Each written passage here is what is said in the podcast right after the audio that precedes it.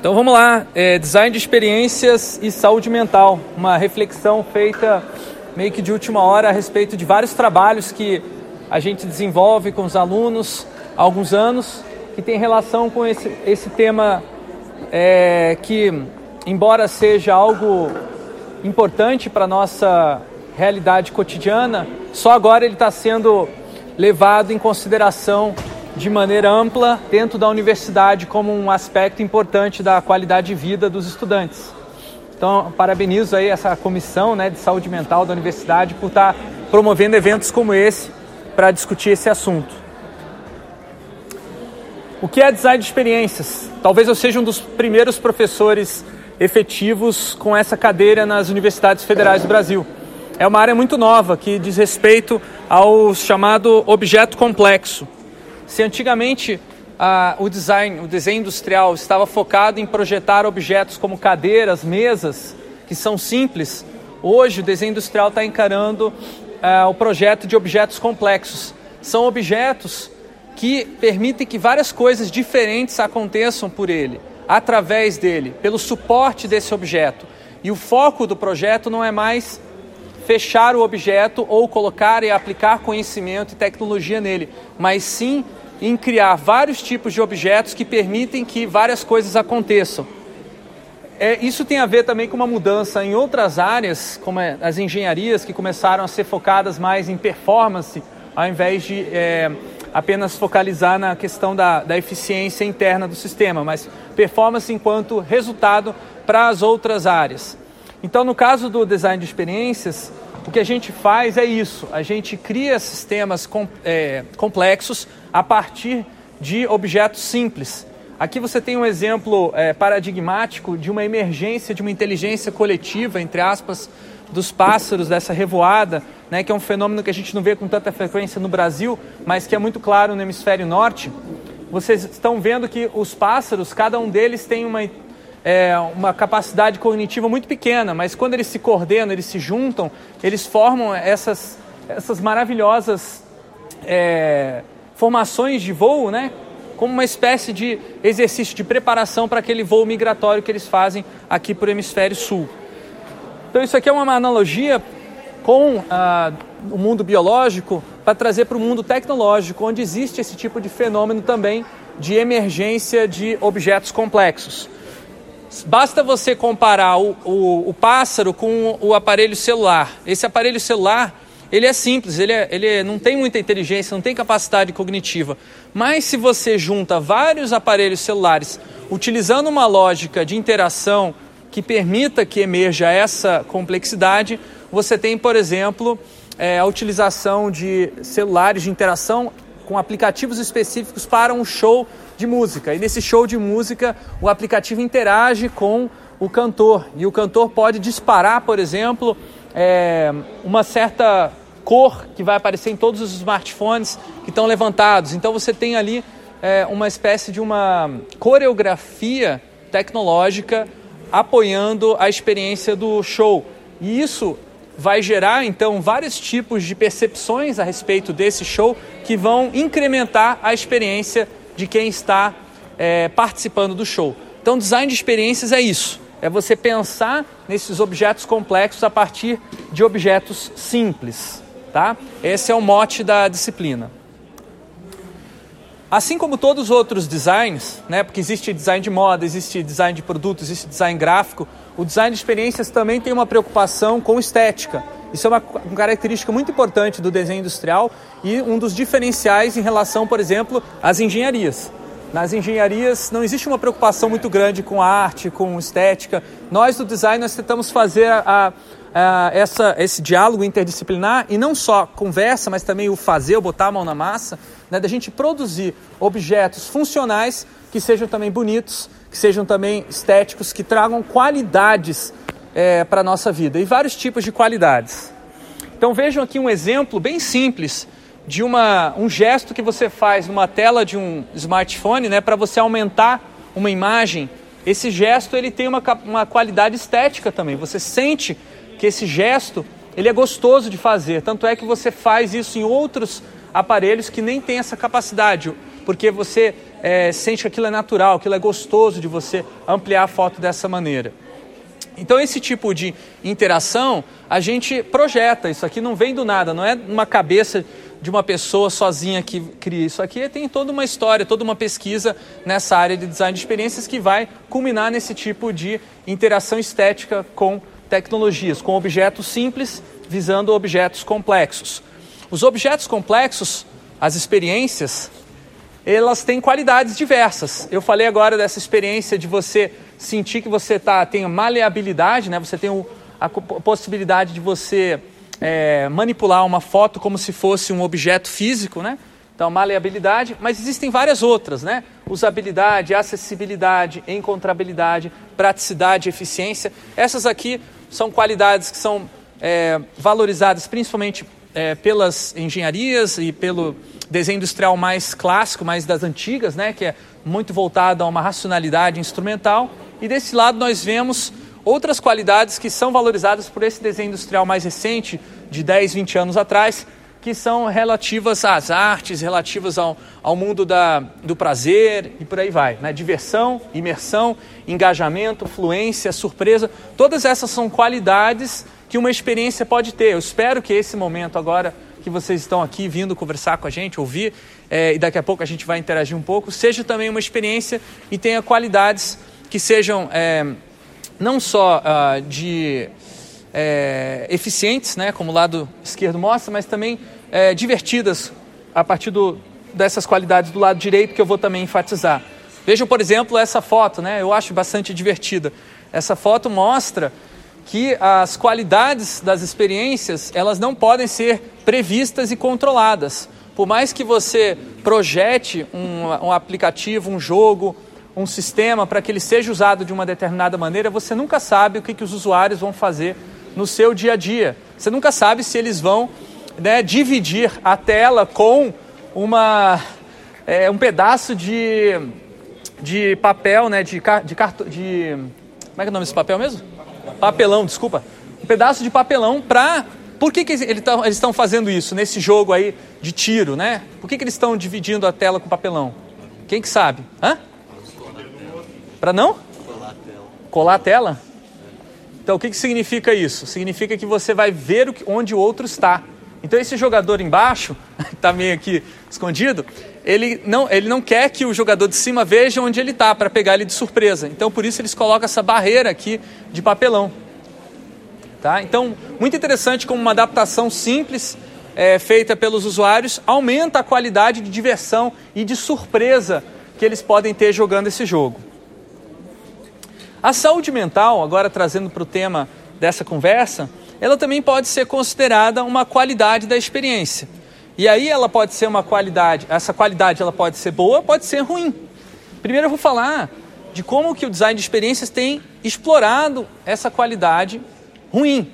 E talvez de uma certa maneira é feito isso sem a maioria das pessoas saberem que isso está sendo feito. Eu vou trazer um exemplo bem contemporâneo, que é o Facebook, né? uma rede social utilizada por quase um quarto da população mundial, é muita gente, são bilhões e bilhões de usuários, é maior do que as maiores nações do mundo, né? maior do que. Tem mais gente no Facebook do que tem na China, que é a maior nação do mundo. E aí o que, que o Facebook tem feito desde uh, ah, 2010 em diante? Eles contrataram diversos pesquisadores das ciências sociais, das ciências humanas, para rodar pesquisas, experimentos sociais, experimentos psicológicos nessa plataforma. Então eles mudam as regras do algoritmo que é, organiza essa plataforma e eles veem o impacto emocional que isso causa nas pessoas. Então houve um, uma, um caso que vazou, porque muitos desses experimentos não são públicos, a maioria não é, mas um caso que vazou essa informação porque os pesquisadores que foram é, é, que estavam dentro do Facebook resolveram publicar um paper sobre esse experimento. E aí o experimento era para ver se era possível contagiar as pessoas emocionalmente em larga escala. Por exemplo, se o seu feed, se a sua rolagem do Facebook começa a mostrar muitas coisas alegres, é, é, eles perguntavam: será que você vai ficar alegre? E, por acaso, se você mostrar um monte de postagens negativas, será que você vai ficar com uma consciência negativa, um humor negativo?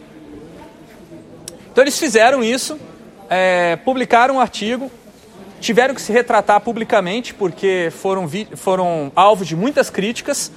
A, é, o Facebook não poderia fazer esse tipo de é, manipulação das emoções dos seus usuários sem pedir o consentimento. E aí um, um artista muito inteligente foi lá e fez uma, é, uma plataforma, fez um, uma extensão para o Chrome que permitia que você fizesse isso no seu próprio feed. Então você podia selecionar qual, qual seria o humor que você queria ter hoje. Se você quisesse ter um humor positivo, começava a aparecer somente postagens de gatinhos, de bebê e por aí vai. Aí você pensa o quanto é, você está sendo manipulado ao usar o Facebook. Se eles conseguiram provar com esse estudo de que o contágio emocional ele é efetivo. Então, se por acaso você começa a ver, como que eles mensuram? Você começa a ver um monte de imagens de coisas felizes, aí daqui a pouco o Facebook te mostra uma imagem de alguma coisa que é neutra. E aí ele vai ver se essa coisa é neutra, você é, expressa a emoção de gostei ou não gostei. Se você gostar daquilo ali, aí significa que está feliz. Se você não gostar, significa que você está se deprimindo, está ficando mais triste. Então, é, muita gente não sabe que isso acontece, mas é diário. O Facebook diz que eles rodam todos os dias mais de mil experimentos nas plataformas deles. Sabe-se lá o que eles fazem, porque muito pouco dessas, desses experimentos são publicados, à exceção desse aí. Então, é, a gente já sabe por outros, é, outros estudos, e principalmente jornalismo investigativo, jornalistas que se embrenham dentro dessas empresas, que eh, essas empresas estão contratando é, pessoas que trabalharam em, em, laboratórios de análise comportamental, né, laboratórios de, que utilizam a psicologia behaviorista, né, que é uma psicologia que no passado foi muito criticada por não ter princípios éticos e ah, endossar a manipulação do comportamento humano sem, é, sem uma transparência e, por outro lado, sem, às vezes, ter uma preocupação com a saúde mental dessas pessoas que vão participar desses experimentos. Além de contratar também especialistas em cassinos e máquinas caça-níquel. E essas pessoas estão dentro dessas redes sociais criando as interfaces, criando as interações para que as pessoas se tornem cada vez mais viciadas nesses aplicativos. Tá? Então, o fato de você ter aquela sensação de você gostaria de usar menos, é, não é por acaso. É porque essas empresas estão fazendo de tudo para que você use mais e mais e mais.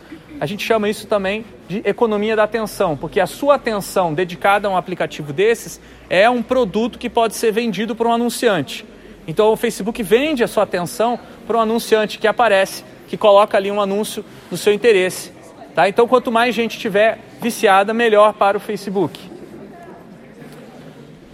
Além disso, o Facebook utiliza técnicas, e não é só o Facebook, a maioria das, das empresas que fazem comércio eletrônico e vendem alguma coisa na internet utilizam do que a gente chama de dark patterns.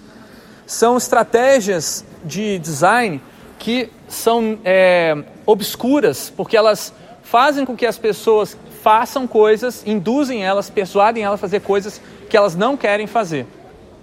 E que às vezes podem até prejudicar a saúde mental dessas pessoas.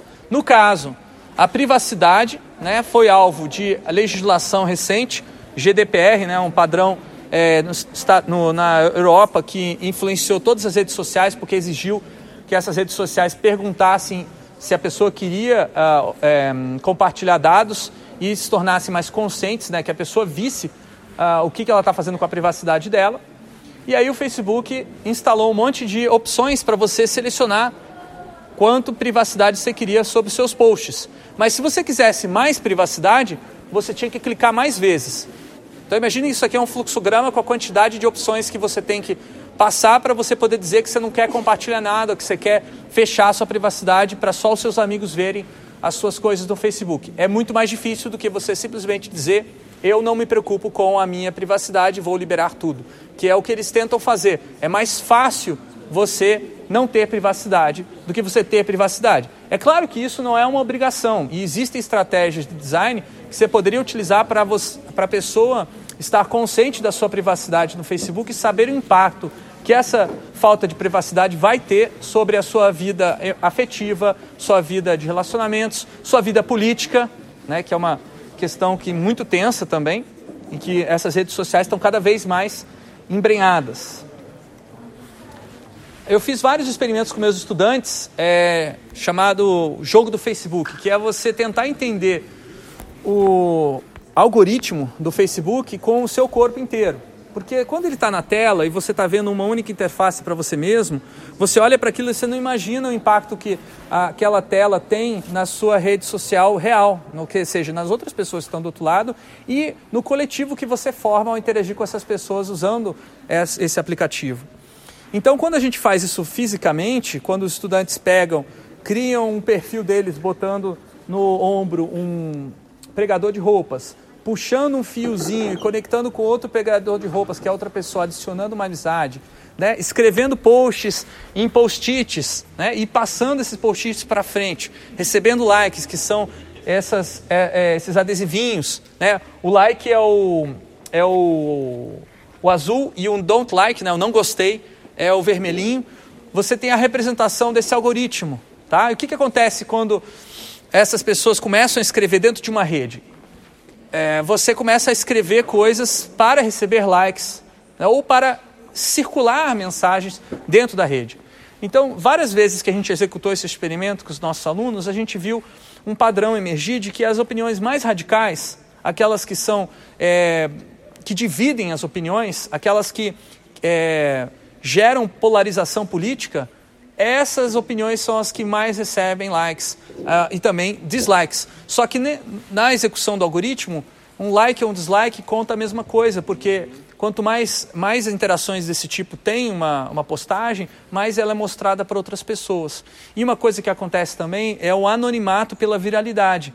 Porque como você não conhece o autor, aquilo ali viralizou tanto, passou de mão em mão, ficou tão distante seu, da, da rede de amigos que você tem próxima, que é praticamente um anonimato, porque ninguém conhece aquele fulano que escreveu aquela opinião radical e ela vai circulando.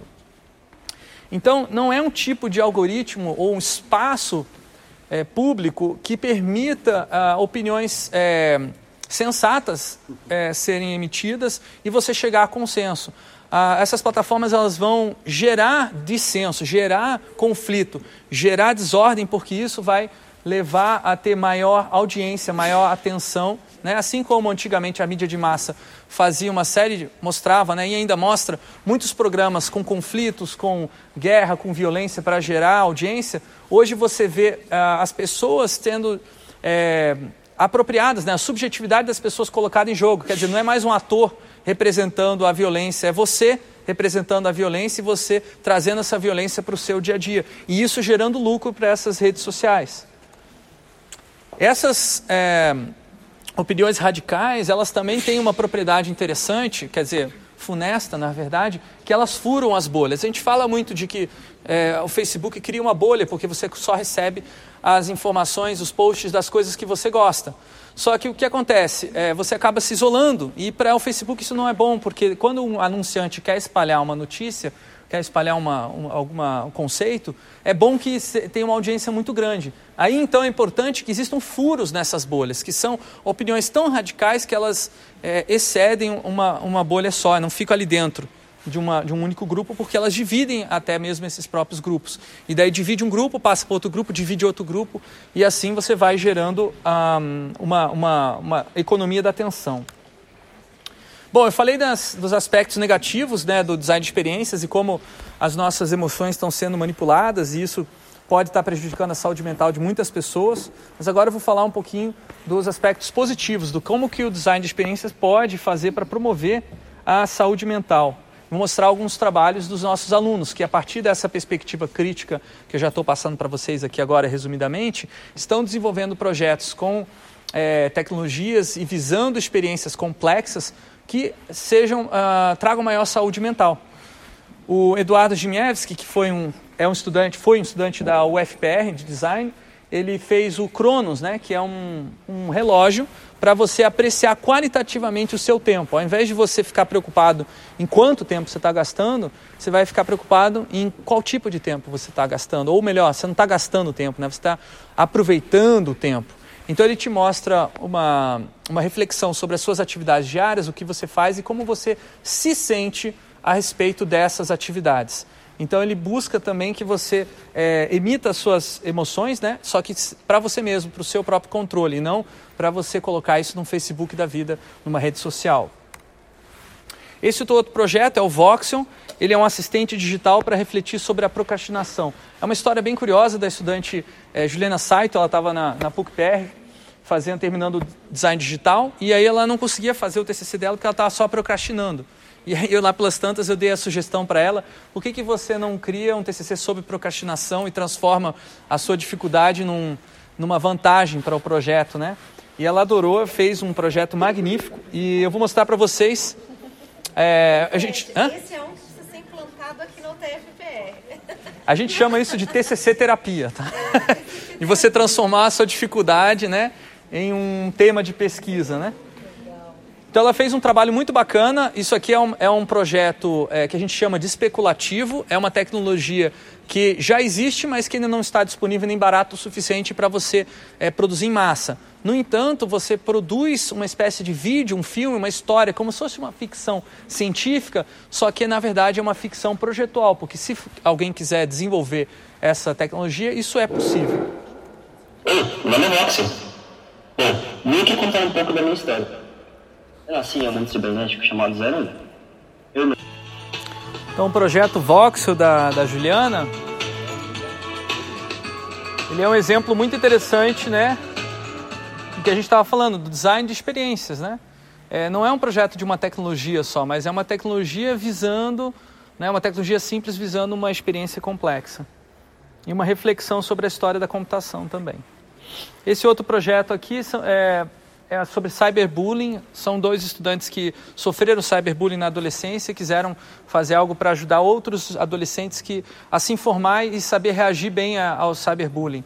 Então eles fizeram uma série de vídeos que contavam uma história de uma adolescente que era vítima de cyberbullying e você podia escolher o que fazer. Se você denunciava, se não denunciava, se você contava para a mãe, não contava para a mãe, se você é, é, buscava a vingança, né? Então você tinha as opções, quando termina o vídeo no YouTube, tem um recurso de você clicar no próximo vídeo. Esse próximo vídeo era, no caso, o, a continuação da história, criando uma, uma espécie de narrativa interativa, muito antes do, é, do Bandersnatch, lá do, do, como é que é o nome? Do Black Mirror, né? Que foi lançado, acho que no começo desse ano. Eles fizeram isso em 2016, tá? Uma, uma narrativa interativa muito bacana.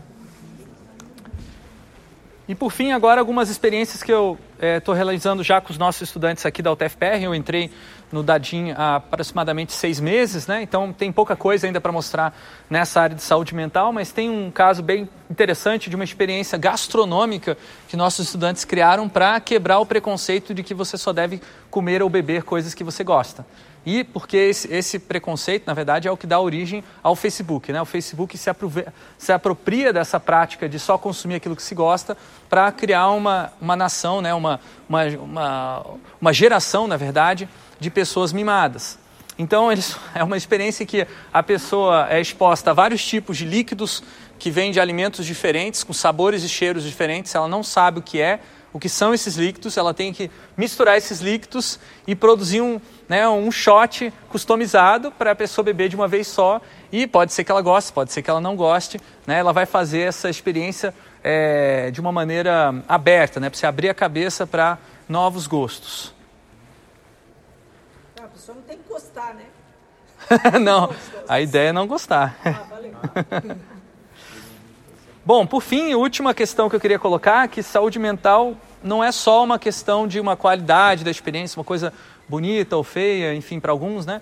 Mas é principalmente uma luta social e existem muitas pessoas que estão sendo oprimidas por conta de existir o conceito de saúde mental e, por outro lado, para elas não terem acesso, às vezes, aos serviços de saúde mental. Então, existe toda uma luta antimanicomial é, em vários países, começou na Itália, mas no Brasil também é bem forte que defende, ao invés de você internar as pessoas que estão necessitando de serviços de saúde mental e isolar elas da sociedade, de você permitir que essas pessoas possam ser é, ativas na sociedade, interagir e ter uma vida social saudável, porque isso vai contribuir para a saúde mental também. Então, ao invés de saúde não se vende, né, loucura não se prende, por políticas públicas, públicas antimanicomiais é uma das aí dos, dos lemas desse, dessa luta.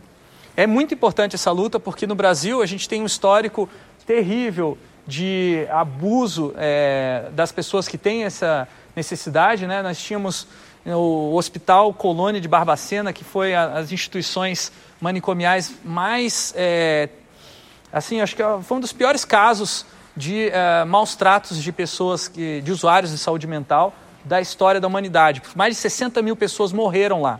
As pessoas chegavam em vagões de trens né? elas eram descartadas, entre aspas, da sociedade, chegavam em, em, em, em trens, tal como acontecia nos campos de concentração é, na Europa durante a Segunda Guerra Mundial. E elas eram despejadas lá para sobreviver de maneira muito precária. Obviamente que a maioria dessas pessoas acabavam morrendo. Né? Então existem vários estudos sobre esse, esse caso para que isso não aconteça de novo. E também ele é um caso muito é, lembrado na história da luta antimanicomial de como isso pode ser funesto, né? como esse tipo de internação e isolamento da sociedade pode gerar também uma liberdade para aqueles que estão cuidando, entre aspas, dessas pessoas, dessas pessoas abusarem é, é, do, das outras pessoas que são internos, né? que foi o caso aqui. Foram muitos crimes é, contra a humanidade e direitos humanos que aconteceram neste local.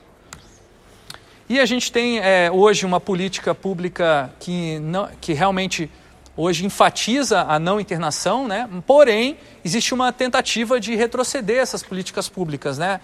É, o Ministério da Saúde, logo que mudou a, a nossa, é, nossa presidência da República, emitiu uma, uma nota pública dizendo que era muito interessante que agora o Ministério, Público, Ministério da, da, da Saúde iria poder comprar né, e é, utilizar a eletroconvulsoterapia, que é a terapia de choque.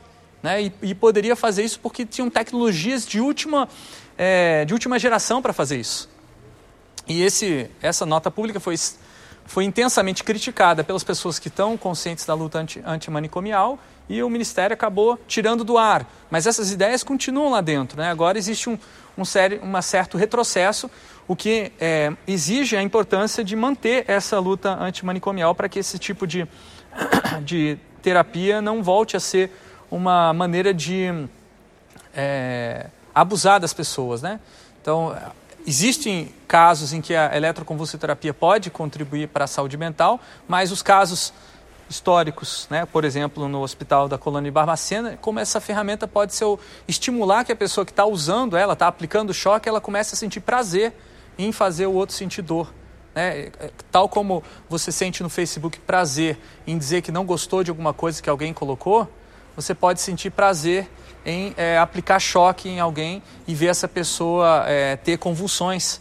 E aí você gera uma, um problema de saúde mental que não é só dos, das pessoas que são internas, também das próprias pessoas, pessoas que estão cuidando dos internos, né? Então a luta pela saúde mental passa também pela apropriação crítica da tecnologia. Daí essa é uma, é uma questão particular que eu estou me, me, interessando agora na, aqui na Universidade Tecnológica, de você desenvolver perspectivas críticas e também criativas a respeito da tecnologia. Eu tenho feito isso numa atividade de extensão, que talvez um dia evolua para um projeto de extensão, é, chamado Teatro do Oprimido Tecnológico.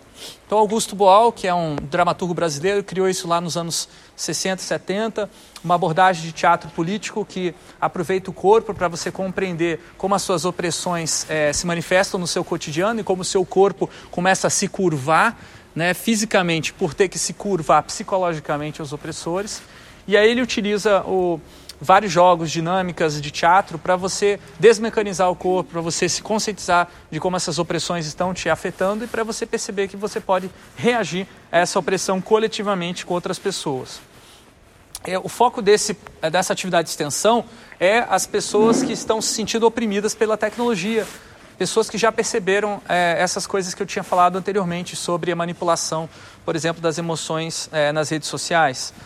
Eu tenho um colega que terminou o doutorado no PPGTE, aqui na UTFPR, o Rodrigo Gonzato, que escreveu uma tese que fundamenta a opressão do, eu estou chamando de usuarismo, assim como a gente tem o racismo, a gente tem o machismo, a gente tem o usuarismo, que é você tratar as pessoas e reduzir a elas a meros usuários de tecnologias, como se elas não fossem capazes de produzir tecnologia, de se apropriar e de transformar essa tecnologia. Então, você falar que uma pessoa é usuário pode ser, de uma certa maneira, uma diminuição da capacidade de viver, de capacidade de ser daquela pessoa. Então a gente tem trabalhado o teatro do oprimido como uma ferramenta, um arsenal de técnicas para é, superar essa opressão do usuarismo. E agora a gente vai ver algumas é, cenas dessa atividade de extensão, estão sendo executadas lá no LAPOC, que é o nosso laboratório de poéticas do corpo, lá no centro. E os participantes vêm de vários, é, várias origens, tem metade deles são estudantes da UTFPR de qualquer curso, a outra metade são pessoas curiosas que viram ah, é, um anúncio desse, dessa atividade de extensão da comunidade expandida, digamos assim, da nossa universidade. Então aqui você tem uma cena de uma pessoa que decidiu levar o celular para as férias. Antigamente as pessoas não levavam o celular, ficavam com ele desligado durante as férias todas. Hoje isso é praticamente é, inaceitável socialmente. E aí o que acontece? A, a, além dessa pessoa estar disponível para receber notícias, é, mensagens de pessoas que importam, se importam com ela e que ela se importa com, ela também abre a porta para receber propaganda customizada, para receber é, anúncios e também para ser vítima de é, roubo de dados. Então você tem aqui no teatro essa é, improvisação, né? o teatro do oprimido ele se baseia muito em improvisação de cenas que você lembra de coisas que você já viu no seu cotidiano. Então, no caso, os participantes lembraram que eles já viram ah, uma, os anunciantes oferecendo anúncios customizados relativos às, ah, ao que você estava fazendo nas férias. Por exemplo, você foi para o litoral, você está no litoral, vai vir um anúncio de algum produto ou serviço que tem a ver com o lazer porque ele sabe que você está lá nas suas férias. E o ladrão de dados, que é aquele que tenta te convencer que você vai ganhar alguma coisa, e no final das contas você vai dar os seus dados para eles. Aqui uma outra. Ah, desculpa. Aqui embaixo nós temos uma reflexão é, dos participantes, né? Depois dessa cena, de que toda vez que usamos um produto gratuito, nós se tornamos o produto, porque nós somos vendidos aos anunciantes. Então não existe, there is no free lunch, eles falam em inglês, né? Não é de graça o Facebook. O Facebook ele custa a sua atenção. Ele custa os seus dados que você fornece para ele. Você paga isso. Então, através do teatro, esses participantes puderam perceber isso sem que eu precisasse falar do jeito que eu estou falando agora para vocês numa exposição. Nesse outro caso, você tem um músico pedindo esmola na rua e aí você tem uma pessoa que ao invés de dar esmola, de apreciar o músico, ela grava um vídeo e faz uma story no, no Instagram, né? Porque ela é uma digital influencer. E aí ela mostra o vídeo, olha que bonitinho esse cara tocando música, termina o vídeo, vai embora e não deixa esmola nenhuma. Ela se apropria da imagem desse sujeito, né? Não dá nenhum crédito, não dá nenhum tipo de é, vantagem para ele, né? E ele fica sem esmola e ela ganha os likes, né? Porque é ela que vai ganhar o capital social e não o músico de rua. Então aqui você tem uma, uma tecnologia estimulando que o lobo seja homem, é, o homem seja lobo do homem, né? Que uma pessoa explore a outra, né? E além disso também uma tecnologia que cria essa divisão, né? Essa distinção social, né? Ela não é acessível, não é todo mundo que consegue comprar essa tecnologia, ter o último celular de última geração, rodar um Instagram e ter tempo para ficar fazendo isso e atualizando, né? E aí você tem uma, uma um papel social da tecnologia de gerar essa distinção, assim como outros objetos. Antigamente, por exemplo, o, o automóvel né, foi muito importante, o desenho industrial tem uma meia-culpa importante aí, porque o, o próprio, a forma do automóvel é feita para gerar essa distinção social, mostrar que certas pessoas têm mais poder, têm mais acesso a recursos do que outras. Hoje isso acontece também é, com as tecnologias, mas a diferença é que não está mais na forma. Por exemplo, um iPhone, né, que é um, é um smartphone mais caro, que dá, gera essa distinção social, ele não tem uma forma que mostra isso de maneira muito clara, mas a funcionalidade, a habilidade, a velocidade que você tem para estar online é uma vantagem em relação aos outros. Então, se você está mais online, você tem status, você tem tempo para fazer isso. E por fim, um, um, exercício clássico do teatro do oprimido, que é o, os quatro em marcha, né? São quatro é, soldados marchando e eles não podem deixar acontecer nenhuma outra atividade a não ser a marcha cívica. Porém, tem duas outras pessoas aqui nessa cena que estão querendo dançar no mesmo lugar que os soldados querem marchar. E aí essas pessoas têm que descobrir uma maneira de dançar sem que elas sejam eliminadas, né? Porque os soldados atiram se você passar na frente deles. Tá? Então as estudantes elas acabam, participantes né, acabam descobrindo que se elas dançarem nos cantos, né, elas não vão atrapalhar a marcha Porém, por outro lado, isso significa que elas não tiveram, é, não conseguiram superar essa opressão. Outras tentativas, que eu não vou mostrar aqui porque são meio tensas, né, envolvem tentativas de confrontar os soldados e até mesmo roubar as armas deles e atirar e matar os soldados. Então, durante a, a peça de teatro, isso acontece e a gente utiliza bastante o humor, né, porque, eu sei lá, na cultura brasileira a gente tem essa capacidade incrível de rir da desgraça, mas depois, na, no momento de reflexão, de conversa, uma participante falou uma coisa maravilhosa, assim, ela falou, olha, eu percebi nessa atividade que eu sou meu corpo, se eu morrer, acabou.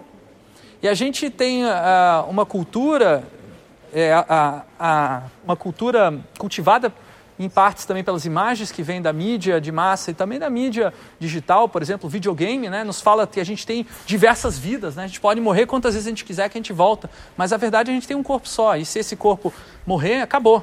Né? Você não tem mais essa existência social neste mundo, pelo menos. Então, é, o teatro do oprimido ele, ele traz muito claro esse é, vínculo concreto que a gente tem com a nossa existência social e que a gente, através da tecnologia, a gente acaba perdendo e se esquecendo né, de nosso corpo e muitas vezes a gente sentindo dores, por exemplo, físicas, por estar muito tempo em uma postura inadequada utilizando seja um smartphone, seja um videogame ou seja um, um laptop ou um computador refletindo sobre essas atividades, né, sobre a participação nessa, nessas sessões de teatro do oprimido, um dos estudantes que está fazendo é, um curso de desenvolvimento de aplicativos para iOS, ele desenvolveu um aplicativo sobre a opressão que ele sente, que os colegas dele sentem, de que eles têm que ser alguém na vida. Ou abrindo uma empresa e empreendendo, né, que hoje é um discurso muito forte, você tem que empreender, você tem que ganhar dinheiro, você tem que ser alguém na vida, e por outro lado, a opção de você ser um funcionário de, um, de uma outra pessoa. Ele mostra como as decisões que você vai tomando vão tendo impacto na sua saúde mental. Então você clicou lá, eu entrei numa empresa, decidi não empreender, decidi ser funcionário, e aí o chefe vem e pede para você fazer um trabalho extra, só que ele não quer pagar as horas extras. Você faz ou não faz? Como você se relaciona com isso no começo de carreira? E aí, se você aceita né, a determinação do chefe, daqui a pouco o chefe te pede mais e mais, até que você tem uh, um problema, é, enfim, um burnout, por exemplo, né, um excesso de estresse e por aí vai. E eu achei muito interessante como é, houve um ciclo, né, de a gente tem durante o teatro a apropriação crítica da tecnologia e depois você tem um ciclo posterior de produção de tecnologias que a gente está chamando de libera, liberadoras ou libertárias, né, tecnologias que visam é, conscientizar as pessoas das opressões e libertar elas dessas opressões. Tem vários desdobramentos dessa oficina que aconteceu no semestre passado. Por enquanto, já foram organizadas outras oficinas em outros contextos pelos participantes, porque essa atividade de extensão ela é multiplicadora, ela visa é, formar os participantes nos, nas técnicas do teatro do oprimido para que eles levem para frente usando a característica da próprio método. O método ele é multiplicador, ele visa que todo mundo se torne o que a gente chama de coringa. Então, um dos coringas formados fez uma oficina de Teatro do Oprimido no seminário de uso da tecnologia da informação e comunicação por crianças e adolescentes, jovens e adultos, com crianças, né, com adolescentes. Então usou esses jogos para conscientizar elas do, do impacto que a tecnologia tem na, no cotidiano delas. Na verdade, isso aí é uma, é uma questão bem mais séria do que para adultos, né? porque os, os, as crianças ainda estão desenvolvendo a, habilidades mesmo perceptuais e essas tecnologias já começam a interferir, dificultar, por exemplo, o desenvolvimento da habilidade de focar, em, em ter profundidade de foco na visão, porque elas ficam o tempo todo só olhando para a mesma profundidade focal. E sem falar em várias outras questões relativas à postura, à movimentação do corpo e por aí vai. Né? A existência social das crianças hoje, que utilizam intensamente tecnologia, elas não, não se encontram para brincar mais, no, nem mesmo no playground do prédio, que antigamente ainda existia na minha, na minha geração do playground do prédio. A geração passada ela é da rua. Hoje é uma geração do Discord. As crianças brincam na, na audioconferência. Elas nem saem mais do quarto. Né? Então imagina o impacto que isso vai ter na, na, no longo prazo no desenvolvimento dessas crianças. Né? Outro caso interessante de aplicação foi no grupo de mulheres na computação, na UFPR, utilizar o teatro oprimido para é, essas mulheres reagirem ao machismo, que é muito forte nessa, nessa área da computação. Existem outras áreas também que são redutos machistas, né, como as engenharias, e o teatro oprimido ajuda muito a fortalecer essas pessoas para elas não desanimarem quando vier o preconceito e, por outro lado, darem respostas é, fortes e incisivas para que esse machismo seja combativo. É, outro grupo também, um centro cultural para jovens na periferia, que está utilizando algumas dessas técnicas para articular os jovens. Enfim, por enquanto é isso. Conclusão, então, dessa fala. É, o design de experiências ele precisa ser crítico e criativo para fortalecer e não explorar a saúde mental. Muito obrigado.